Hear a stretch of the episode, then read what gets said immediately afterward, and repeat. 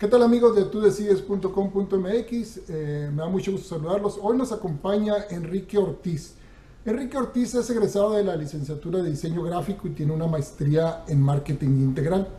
Enrique está certificado en el 2018 como guía federal de turismo en la Escuela Superior de Turismo del Instituto Politécnico Nacional. Él se graduó con mención honorífica con el segundo mejor promedio de su generación. Es amante de la historia, divulgador, escritor, conferencista y guía federal de turismo en sector, con más de ocho años realizando esta labor. Hola Enrique, ¿cómo estás? ¿Cómo te va? Bien, bien. Gracias por el espacio, Adrián. Excelente. Enrique, cuéntanos, antes de iniciar con el tema que nos ocupa el día de hoy, cuéntame, ¿cómo, cómo te involucraste tú con, con esto de la, de, la, de la historia, habiendo estudiado diseño gráfico y una maestría en marketing. Cuéntanos, por favor. Sí, pues porque toda mi vida yo he leído mucho. Los libros son los que me acercan finalmente a lo que es la historia.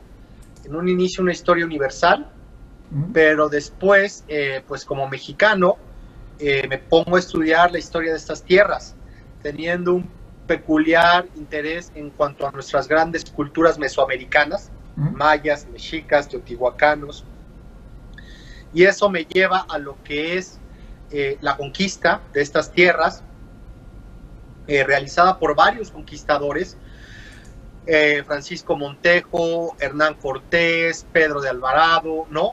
Nuño de Guzmán, muchos conquistadores que pasan por este territorio nacional que actualmente llamamos México. Y este también a, su tiempo me lleva a lo que es este siglo XVI en el centro de México, que es eh, un, nuevo mundo, un nuevo mundo que no es ni indígena ni europeo. Entonces, eh, toda esta curiosidad, todo este interés, pues me ha hecho cada vez adquirir más y más libros y también las redes sociales. Las redes sociales eh, he tenido muy buena respuesta por parte de mi proyecto de divulgación, el cual pueden encontrar en Twitter como arroba Cuauhtémoc con H, guion bajo 1521. Eh, hasta el momento tenemos ya 123 mil seguidores. Entonces, eh, para mí es un orgullo ser un divulgador y un influencer, pero cultural. En estos tiempos asiagos en los cuales los influencers, pues su contenido muchas veces es, eh, no tiene mucho sentido, ¿no? O es muy simple. Entonces, eh, ese, esa es mi historia. Eh, de forma corta, me dedico a dar conferencias, a recorridos o visitas itinerantes, conferencias itinerantes especializadas en la historia y la cultura de México. Y también por ahí eh, se estará publicando mi primera novela en este año. Ah, excelente, excelente. Muy bien, Enrique. Bueno, pues eh, el tema que nos ocupa el día de hoy, Enrique, eh, como, lo, como lo platicamos, son los 500 años de la conquista de México. Eh, cuéntanos en qué año fue para refrescar un poco y cómo sucedió este primer acercamiento de, que se dio en, aquel tiempo. pues la conquista de México, mal llamada de esa forma, no porque México es un país inmenso, pero podríamos definirla como la conquista de Tenochtitlan o la conquista de México Tenochtitlan, que era el nombre de aquella capital de los mexicas. Esta, esta, pues, este proceso histórico, esta pues, aventura, ¿verdad?, para Hernán Cortés y sus hombres que vienen de Cuba, eh, inicia en 1519. Inicia en 1519, un 10 de febrero, que salen de Cuba, Isla Fernandina, y termina eh, solamente con la caída de Tenochtitlan y con eh, cuando se captura a Cuauhtémoc, el último Huaytlatuani de Tenochtitlan. Eh, García de Holguín es quien lo captura. esto sucede el 13 de agosto de 1521.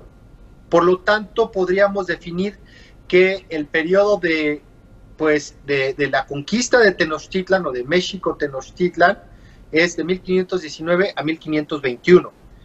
Eh, también algo relevante pues es comentar la fecha del 8 de noviembre de 1519, porque es en el momento en que por primera vez se encuentran, se, van, se ven las caras, Motecuzoma II, el gobernante de los mexicas o aztecas, y Hernán Cortés, eh, el líder de los diferentes grupos de conquistadores que formaban esta fuerza expedicionaria, que en realidad era más eso, un grupo de aventureros, un grupo de, pues sí, de aventureros más que un ejército, ¿verdad?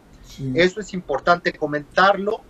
El 8 de noviembre se da este encuentro en lo que actualmente es la calzada de Pino Suárez, en aquella época se llamaba calzada de México Ixtapalapan, y eh, se da un intercambio de regalos en el cual Motecuzoma recibe de Hernán Cortés un collar de cristal cortado italiano, que en aquel momento se le llamaban margaritas a ese tipo de collar, y Motecuzoma le da a Hernán Cortés lo que serían dos collares de coral rojo, cada uno con ocho medias lunas hechas de oro. Eh, fue un momento importantísimo para la historia de la humanidad, en el cual se encontraban dos imperios, uno de cada lado del mundo, reconocían su existencia y eh, una lucha de voluntades, en la cual eh, Hernán Cortés prevalece, porque recordemos que Motecuzoma nunca quiso que fuera Tenochtitlan, y el conquistador prevalece en su intención y finalmente pues llega a lo que sería eh, la capital de los mexicas. Muy bien, excelente. Eh, Enrique, en, en, ese momento que nos estás describiendo, eh, ¿en qué momento estaba pasando el imperio azteca? ¿Qué culturalmente o socialmente, qué, qué, se estaba desarrollando? bueno, el, el, imperio mexica, también conocido como imperio azteca, en realidad era una, le podríamos llamar, la Triple Alianza, que estaba compuesta por tres ciudades. A la cabeza estaba Tenochtitlan, después estaba Tlacopan, actualmente Tacuba y finalmente Texcoco.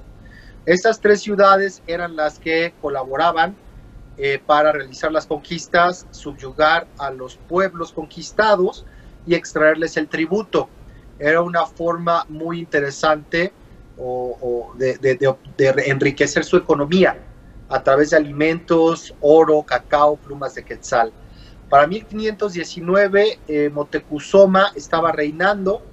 Podríamos decir que eh, el, el, imperio mexica o la Triple Alianza, eh, dentro de esta estructura, el poder se concentra cada vez más en este Huitlatuani, en este gobernante, como nunca había sucedido en la historia de los mexicas. Este personaje empieza a tomar tintes muy despóticos, ¿no? Empieza a ser un gobernante completamente absolutista. Eh, también podemos definir que en este momento es cuando Motecuzoma empieza a consolidar las grandes conquistas que su antecesor, el padre de Cuauhtémoc, realizó, que fue Ahuizotl. Él expandió, Ahuizotl expandió el imperio eh, muchísimo, más de un 30% de su tamaño cuando recibe eh, el poder.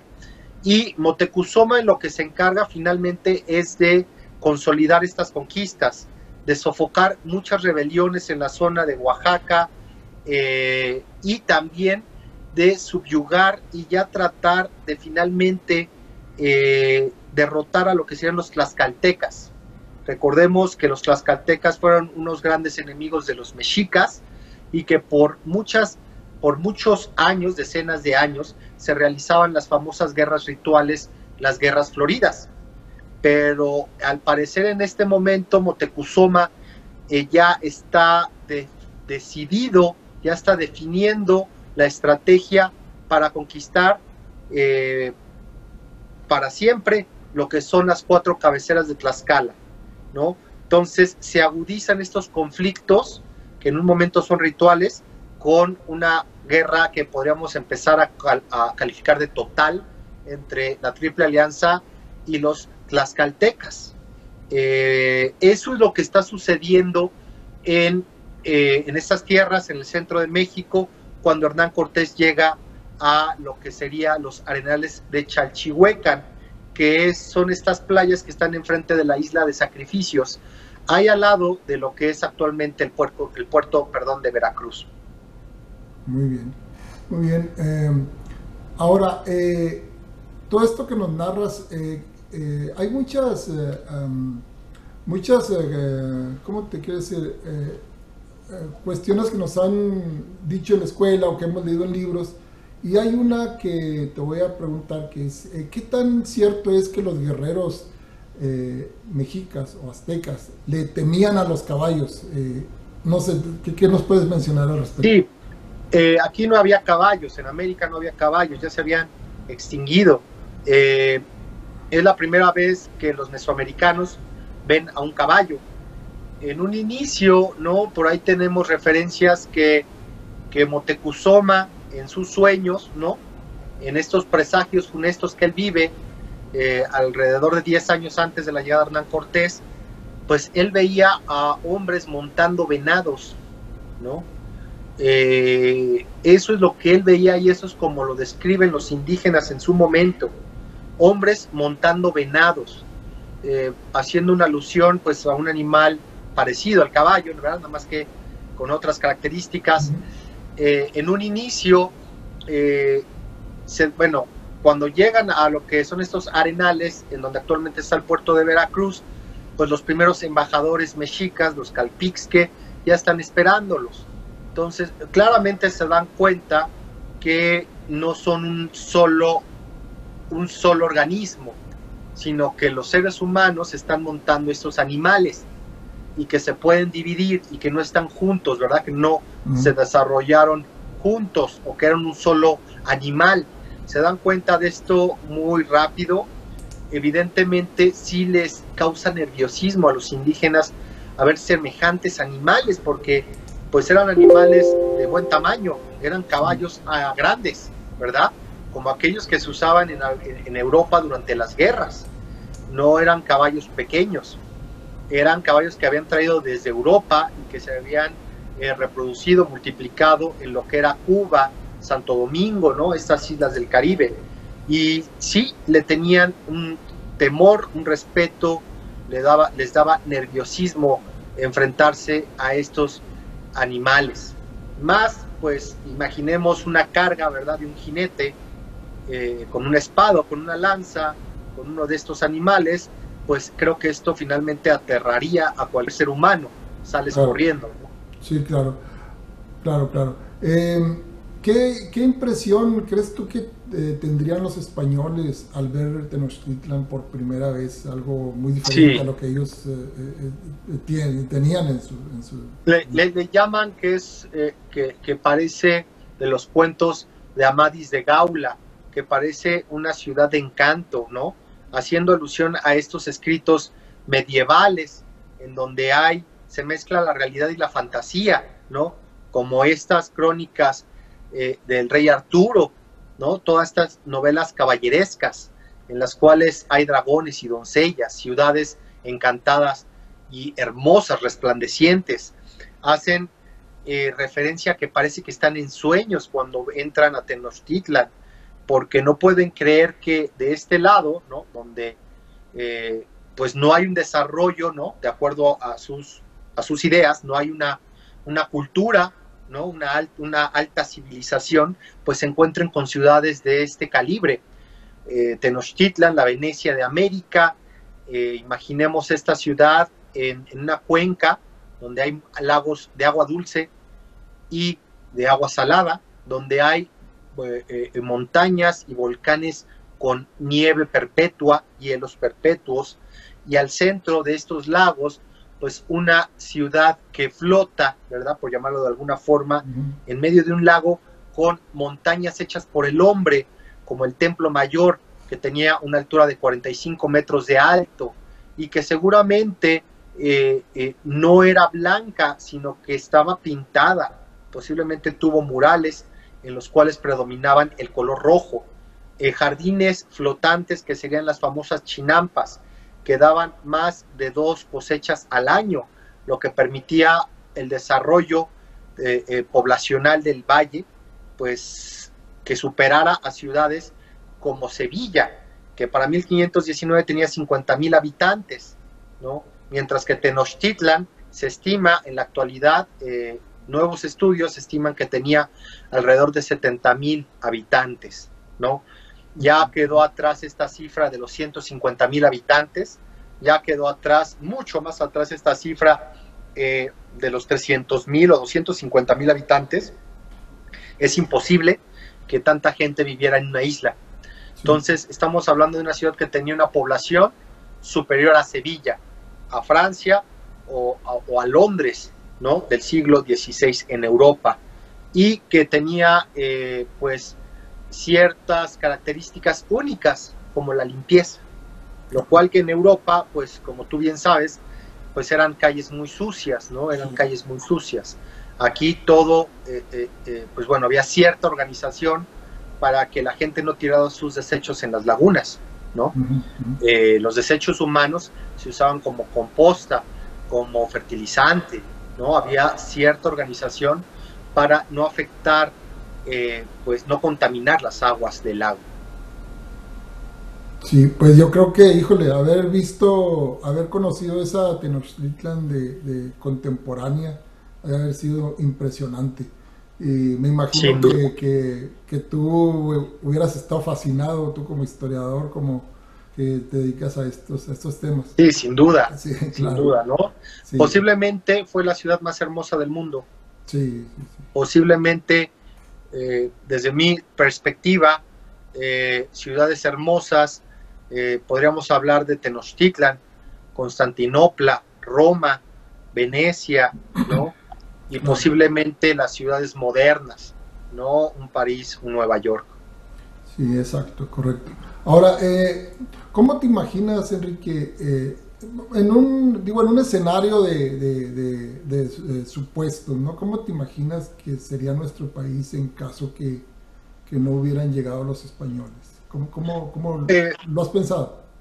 Sí, sí, y yo replantearía la pregunta de la siguiente forma la conquista, eh, la presencia europea en estas tierras, en lo que actualmente es México, o posiblemente en lo que sería América del Norte, ¿no? Por hacerlo un poco más grande, era imposible que se evitara la presencia europea en estas tierras. Eh, iba a ser muy difícil que en México se impidiera el acceso a los europeos, ya fuera españoles, portugueses o incluso ingleses o franceses, ¿verdad? Eh, es muy interesante pensar en este supuesto. ¿Qué hubiera pasado si Hernán Cortés lo matan en la noche triste? ¿No?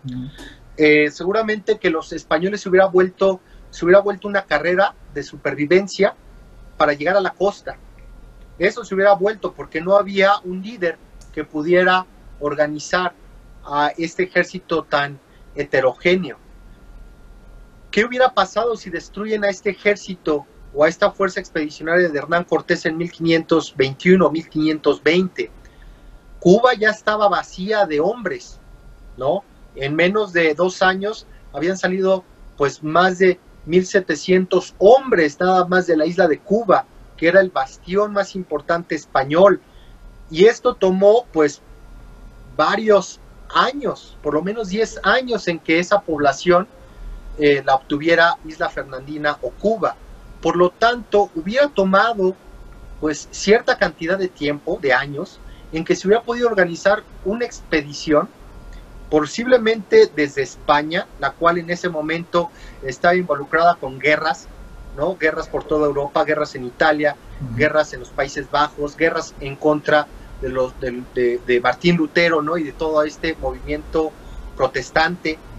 Entonces, era muy complicado para el siglo XVI, inicios del siglo XVI, que España hubiera podido organizar una fuerza, el gobierno, de 800 mil hombres, 20 navíos, 15 navíos, que atravesaran todo el ejército y llegaran en, buenas condiciones a estas tierras para emprender la conquista de un imperio, pues, de fuerza considerable. Sí, me imagino. Eh, tal vez la, única, la, forma más viable es que hubieran sido eh, eh, las personas, estas personas que invertían en estas aventuras, ahora sí que los emprendedores la gente rica de España que, que, hubieran podido financiar una expedición pues de este tamaño, ¿verdad? Porque requería comida, barcos, armas, caballos, ah, eh, eh, provisiones, ¿no? Muchas cosas. Por lo tanto, ¿qué hubiera pasado si hubieran llegado tal vez los portugueses, ¿no? Tal vez hablaríamos portugués, eh, aunque el Papa, recordemos que el Papa Borgia, Alejandro Borgia, Alejandro VI, ya había eh, definido qué partes de América le, correspondían a España y qué partes le correspondían a Portugal, por lo cual también eso hubiera sido un impedimento para que los portugueses hubieran llegado a estas tierras. Lo que esta, esta bula papal, eh, esta declaración eh, del Papa, el sumo pontífice, pues les tenía, le tenía poca importancia a los británicos, ¿no? O los franceses, y pues posiblemente ellos hubieran sido los que hubieran llegado a estas tierras, ¿no? Eh, esto nos podría llevar eh, horas de una discusión muy interesante sobre cómo sería el México actual, pues de entrada tal vez si hubieran matado a Hernán Cortés hablaríamos otro idioma y posiblemente eh, la población indígena sería mayor en nuestro país, ¿no? Y pues tendríamos más marcada toda esta herencia mesoamericana, ¿no? en los textiles, en las artesanías, en la comida, más aún de lo que actualmente tenemos. Y en una de esas, hasta Tenochtitlan estaría todavía de pie en el centro histórico de la Ciudad de México. Sí, muy, muy, muy interesante eh, hacer estos ejercicios del qué, qué, hubiera pasado. Claro, sin duda. Eh, Enrique, eh, tengo la impresión que las nuevas generaciones eh, no están muy interesadas en estudiar la historia en general y la historia de México en particular. ¿Cómo crees tú, desde tu perspectiva, que ayude a esas generaciones conocer el pasado?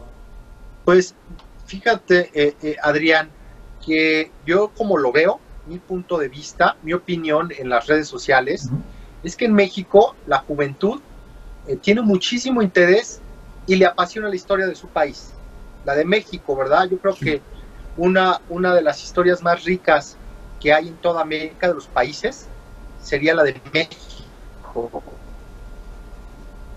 Su antigüedad y por grandes mesoamericanas, menospreciar otros países de Latinoamérica, ¿verdad? Y eh, los jóvenes mexicanos se apasionan mucho por la historia. ¿En qué sentido?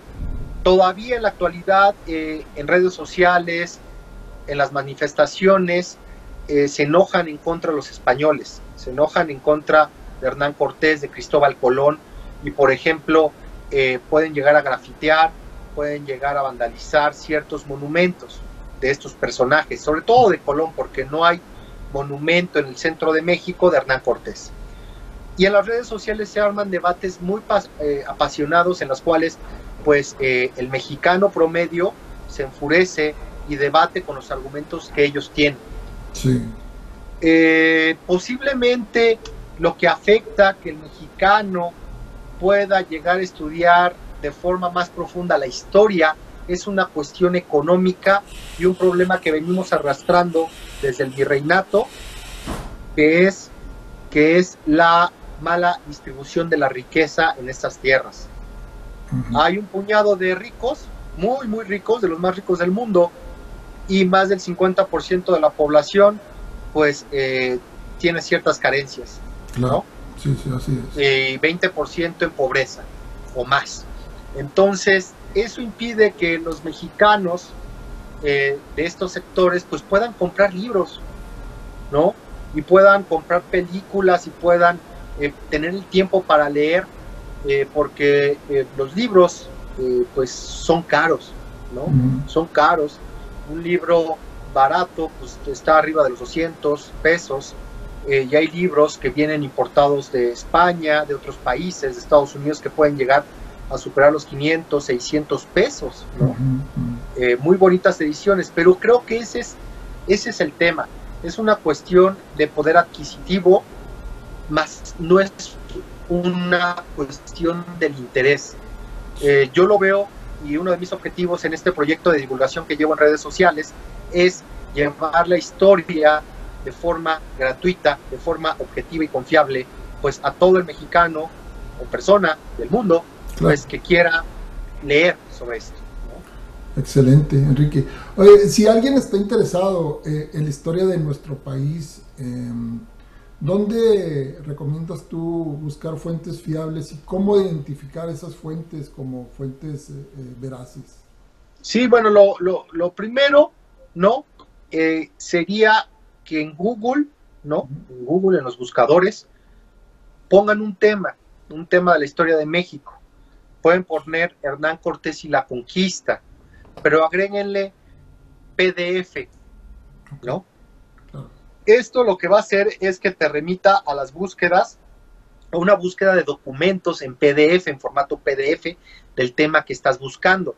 Y generalmente estos documentos digitales no pueden ser modificados, editados, más que por el propio autor, y son publicados por institutos como la UNAM, universidades de diferentes estados o centros de investigación. Por lo tanto, es la mejor forma de encontrar información eh, confiable, eh, de, muy buenos estudios de diversos temas, ¿no? Por ejemplo, puedes poner Benito Juárez PDF, puedes poner eh, la batalla del 5 de mayo, Puebla, PDF, y todo eso te va a ir arrojando documentos de mucha relevancia y evidentemente de forma gratuita, ¿verdad? Eso es muy importante. Otra forma que yo recomendaría, pues es que vayan al Fondo de Cultura Económica. Hay, hay estas tiendas, ¿no? Que es parte, pues, la editorial del gobierno mexicano, que ha obtenido grandes resultados a través de su larga historia en la cual pues vayan a este lugar y hay breviarios que cuestan 80, 70 pesos, incluso hay una colección que cuesta actualmente 20, 30, 40 pesos, donde se narran diferentes episodios de la historia de México, ¿no? Eh, es para cualquier bolsillo, puede ser accesible. Eh, ¿Qué otra cosa? Bueno, evidentemente en algunos, eh, algunas personas de redes sociales también están manejando información de forma muy profesional, objetiva y veraz lo importante pues es estar eh, vigilando, ¿no? Investigando lo que se dice en redes, pues para confirmar que la información es de buena fuente. Muy bien, muy bien Enrique, pues em, no sé si tengas algo adicional que agregar a, esta, charla. Sí, me gustaría nada más agregar que este 30 de junio del, del 2020 vamos a cumplir los 500 años de la Noche Triste, la peor derrota que sufrieron los españoles durante la conquista de las Américas, y ojo, no digo de México, sino del continente americano, en la cual perdieron cerca de 800 hombres, eh, una terrible derrota. Muchas personas me dicen, ¿por qué no le llamas Noche de la Victoria tú que eres mexicano? Porque yo les digo, porque yo soy mexicano y yo tengo dos raíces. Yo tengo la raíz indígena y también tengo las raíces europea, no nada más española, porque vinieron italianos, vascos, eh, griegos, eh, alemanes, vinieron de muchos lugares de Europa. Y como generalmente se piensa, pues los hijos de los españoles, de los conquistadores que llegan en esa primera expedición de Hernán Cortés, la gran mayoría no regresaron a España, ¿no? La gran mayoría se quedaron en las grandes ciudades, pues de México, ¿no? Eh, Guadalajara, Oaxaca, Morelia, Ciudad de México, Puebla, ¿no? Veracruz, ellos, incluso Monterrey en su momento, años después. Entonces, eh, los hijos, nietos, tataranietos de estos conquistadores, hombres de grandes aventuras, de grandes hazañas, ¿no? Que podrían equipararse a la Odisea o a la Iliada, ¿no? por lo que ellos enfrentaron, algo completamente desconocido, pues fueron nuestros ancestros, ¿no? De los mestizos americanos, de, todo lo que es la comunidad latinoamericana. Eh, y pues bueno, podemos estar orgullosos de ambas raíces. Por esa razón, no es la noche, no se trata de, de esas banalidades de cambiarle nombres de noche triste, noche de la victoria. La importancia radica en el hecho histórico y en el resultado siglos después, la conformación de nuestros países latinoamericanos. Excelente. Enrique, ¿dónde, ¿dónde te pueden seguir? Eh, de todas formas, en el video en la parte de abajo vamos a poner todos tus datos, pero si nos quieres platicar, ¿dónde te pueden seguir en tus redes sociales que nos puedes decir? Claro, en, en, en Instagram y en Twitter estoy como arroba Cuauhtémoc con C mayúscula y H, Cuauhtémoc, guion bajo 1521, que es la fecha de la caída de Tenochtitlan, el año. Y en Facebook y en YouTube estoy como el espejo humeante.